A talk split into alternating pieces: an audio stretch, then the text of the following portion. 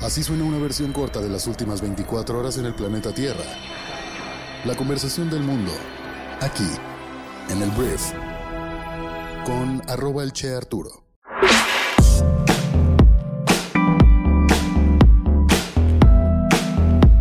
Muy buenos días, bienvenidas, bienvenidos a esto que es el brief para este lunes 22 de mayo. Yo soy Arturo Salazar, soy tu anfitrión y uno de los fundadores de Briefy y en este podcast vas a informarte con un resumen de todas estas noticias que debes conocer el día de hoy para ser una persona bien informada. Antes de comenzar quiero decirte que este podcast fue creado por Briefy GPT, nuestra herramienta que funge como un consultor de negocios digital que está entrenado con la inteligencia artificial especializada para tu propio negocio para que puedas tomar mejores decisiones y puedas cumplir con todos tus retos de la mano de el conocimiento más preciso y empoderado por la inteligencia artificial más reciente. Si te interesa implementar una solución así para tu empresa, por favor contáctanos a hola.briefy.com. Muchísimas gracias por estar aquí. Vamos a comenzar con esto, que es el brief. Arranquemos hablando de México y tenemos que hablar primero que nada del el choque de trenes que se viene entre el gobierno de México y el rey del cobre. Voy a ahondar en este tema. En el ring de la política y los negocios, el presidente de México, Andrés Manuel López Obrador, pues se enfrenta al segundo hombre más rico del país, que es Germán Larrea, conocido como el rey del cobre. Esta vez el gobierno ha dado pues un golpe sorprendente al expropiar un tramo ferroviario en Veracruz, que estaba bajo la concesión de Grupo México, propiedad de Larrea, y pues bueno, se avecina una batalla, me imagino, legal para entender qué va a pasar con este tramo. Este tramo en disputa, hablando de él, es parte del ferrocarril de Ferrosur en Coatzacoalcos, que ha sido transferido a una entidad gubernamental llamada Ferrocarril del Istmo de Tehuantepec, que estará bajo el control de las Fuerzas Armadas y bueno, con esto tenemos un poco ahí más de militarización en nuestro país. Entonces, eh, parece que pues el tren este tren va, va por lo pronto seguir operando de manera habitual, pues Grupo México dijo eso. Sin embargo, pues la propiedad de las vías y la operación y las oficinas fueron tomadas por grupos armados del gobierno.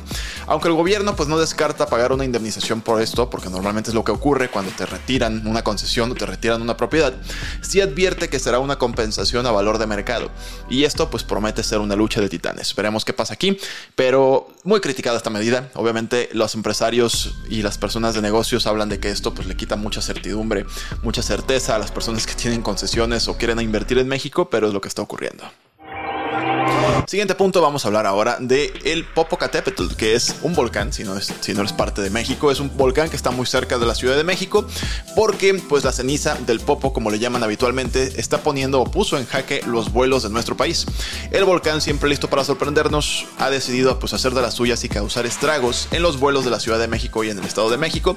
La caída de la ceniza en el Aeropuerto Internacional de la Ciudad de México y también en el Aeropuerto Felipe Ángeles ha llevado a más de 100 vuelos a cambiar de rumbo o ser cancelados. Entonces, Aeroméxico y Viva Aerobús son algunas de las aerolíneas afectadas con desvíos y cancelaciones que han llegado pues a más de uno con los pies en el aire. Eh, entonces, sin embargo, pues después de algunas horas de suspensión, ya los aeropuertos ya han retomado sus actividades y parece que la ceniza no podrá detener los vuelos por mucho tiempo. Entonces, esto te digo, si estuviste el sábado en el aeropuerto de la Ciudad de México, híjole, eh, mis condolencias casi casi para ti, porque sí fue un caos total la ciudad y por todas las conexiones y un montón de vuelos perdidos. Siguiente tema, vamos a hablar de los temas internacionales más importantes para este fin de semana. Y hay que decir que mucho del fin de semana giró alrededor del G7, que es la cumbre de las siete economías más poderosas del mundo que se llevó a cabo en Hiroshima, Japón, durante viernes, sábado y domingo principalmente. Y mira, en medio de tensiones y afirmaciones contradictorias, el presidente de Ucrania, Volodymyr Zelensky, pues está negando rotundamente que Rusia haya tomado el control de la ciudad de Bakhmut. Las fuerzas rusas aseguraban pues haber capturado esta ciudad, pero Zelensky pues se mantiene firme en su posición. Durante precisamente la reunión del G7, a la cual fue invitado Zelensky como un invitado especial, con el objetivo de que reúna más apoyos, más dinero y más armas, la respuesta cuando se le preguntó si Rusia realmente había tomado el territorio fue que creo que no, pero tienes que entender que no hay nada. Lo que dice Zelensky es que esta ciudad ya nada más son escombros, ¿sabes? Que de hecho dijo que Hiroshima, que es una ciudad que fue bombardeada por una bomba nuclear, la cual terminó con la vida total de esa zona, eh, se parecía mucho, mucho a Bakhmut y pues hizo esta, esta analogía, pues, de, la, de, cómo esta ciudad, si es tomado por Rusia, pues realmente nada más hay escombros. Pero bueno, el punto es que parece ser que el conflicto se mantiene pues en un limbo de incertidumbre, pero Zelensky pues sí afirma que Bakhmut sigue siendo un símbolo en el corazón de Ucrania y que pues todavía no ha sido tomada por las Fuerzas Armadas rusas, a pesar de que los rusos dicen que sí. Hablemos de Joe Biden, Estados Unidos y su techo de la deuda en esta en esta batalla, vamos a llamarle así, política entre Biden y el grupo republicano de la Cámara de Representantes. Porque en un enfrentamiento político de muy alto voltaje, el presidente Biden está arremetiendo en contra de republicanos este fin de semana, ayer domingo especialmente, y advirtió sobre el incumplimiento del techo de la deuda. Biden criticó duramente al partido, acusándolo de potencialmente permitir un incumplimiento nacional para dañarlo políticamente a él. Y esto es una partida política tal cual en toda la regla de la palabra, esto es presión así 100% sobre el Partido Republicano. Y Biden pues instó a los republicanos a dejar atrás sus posiciones extremas y llegar a un acuerdo antes de que se acabe el tiempo. Las negociaciones sí están en un punto crítico y Biden pues advierte que no puede garantizar realmente que los republicanos no hagan algo escandaloso para forzar un incumplimiento.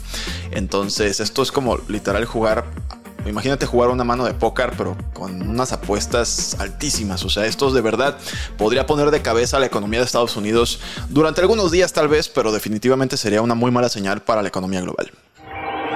Ahora hablemos de China, que también fue un punto de conversación dentro de este G7 entre los líderes mundiales, porque los líderes del G7 se unieron este fin de semana para condenar pues esta coerción económica y actividades de militarización de China en el mar de China meridional, perdón. Este, y bueno, como respuesta del G7, bueno, como respuesta a todo lo que hace China ahí para estar presionando países más pequeños, el G7 acordó fundar pues un nuevo organismo para contrarrestar las acciones económicas hostiles de China. Mientras tanto, Tsai Ing-wen, presidente de Taiwán, lanzó un mensaje de paz y afirmó que la guerra no es una opción y que esto es un juego geopolítico en toda regla y que por favor no nos metamos a un tema bélico porque con China la verdad, y tiene razón, no se puede jugar. Pero bueno, Occidente intentando hacer ahí un contrapeso ante una China que a todas luces está comiendo, sobre todo durante el gobierno de Donald Trump, que fue mucho más nacionalista el tema. China aprovechó muchísimo para abrir sus lazos, hacer inversiones en diferentes países del mundo y se ha notado y China tiene una influencia que creo que muchos países occidentales ya la quisieran. Vamos a hablar de Grecia porque, mira, el arte griego está regresando a su casa. En una batalla legal de 17 años, Grecia anunció la recuperación de 351 artefactos saqueados, incluyendo una estatua de bronce del siglo II de Alejandro Magno. Y bueno, esta es una victoria para la historia griega, pero pues la lucha por el patrimonio cultural no se detiene ahí. Grecia también busca la devolución de los mármoles del Partenón que están en el Museo Británico.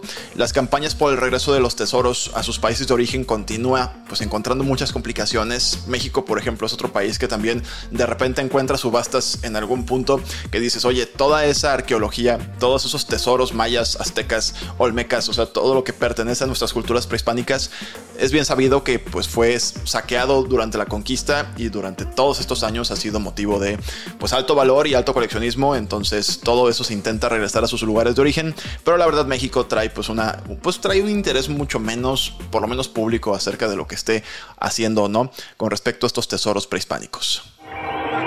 Vamos a hablar rápidamente de Sudán, que es un conflicto que pues, ya tiene algún tiempo realizándose, es un conflicto armado interno en el que hay el ejército sudanés se enfrenta a las fuerzas de apoyo rápido y te digo, ha causado mucha devastación, muchas muertes en Sudán. Em, y la paz está llegando momentáneamente al parecer después de que intermediarios de Estados Unidos y Arabia Saudita pues lograron negociar un alto al fuego de 7 días entre las facciones rivales de Sudán. Entonces esperemos que esta tregua pues marque el comienzo de una nueva era de estabilidad en el país. Este conflicto ha durado más de un mes con intentos fallidos de alto al fuego en el pasado, pero pues esta vez las esperanzas están en lo más alto. Esperemos que esto se mantenga, eh, espero que las armas queden atrás y con esto venga la paz. Poco probable en 7 días arreglar tal vez algo más complejo, pero se va a intentar. Hablemos de una noticia que a mí me llamó muchísimo la atención, que es el Twitter de Facebook. Porque el Twitter no solamente de Facebook, realmente es de Instagram, pero pues está acercando una versión de la red social.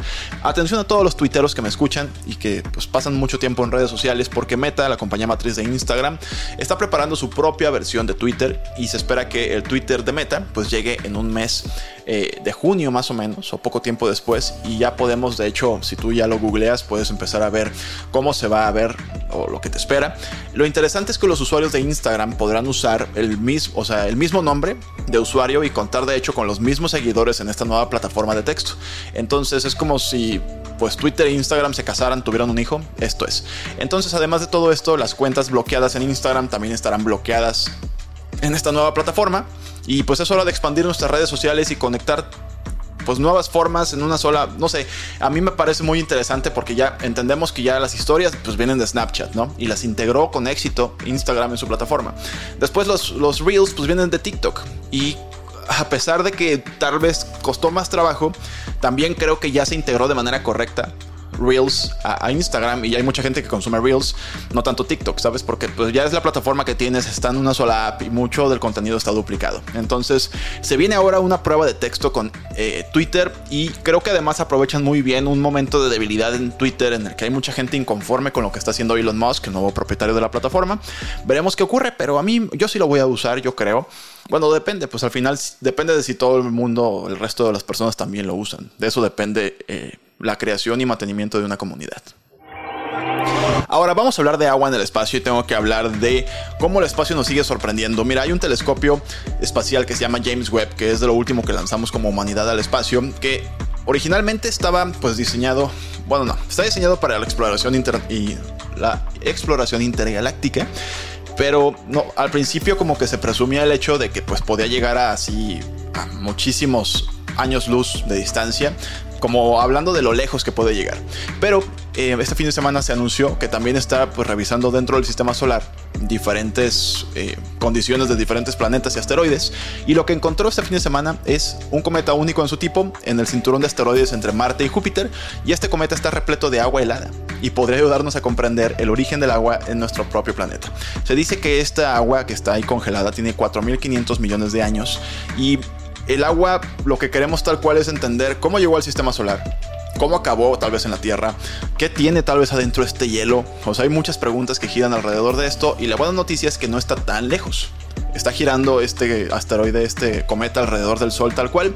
Está después de Marte, entonces entiendo que primero habría que llegar a Marte y luego ver qué onda.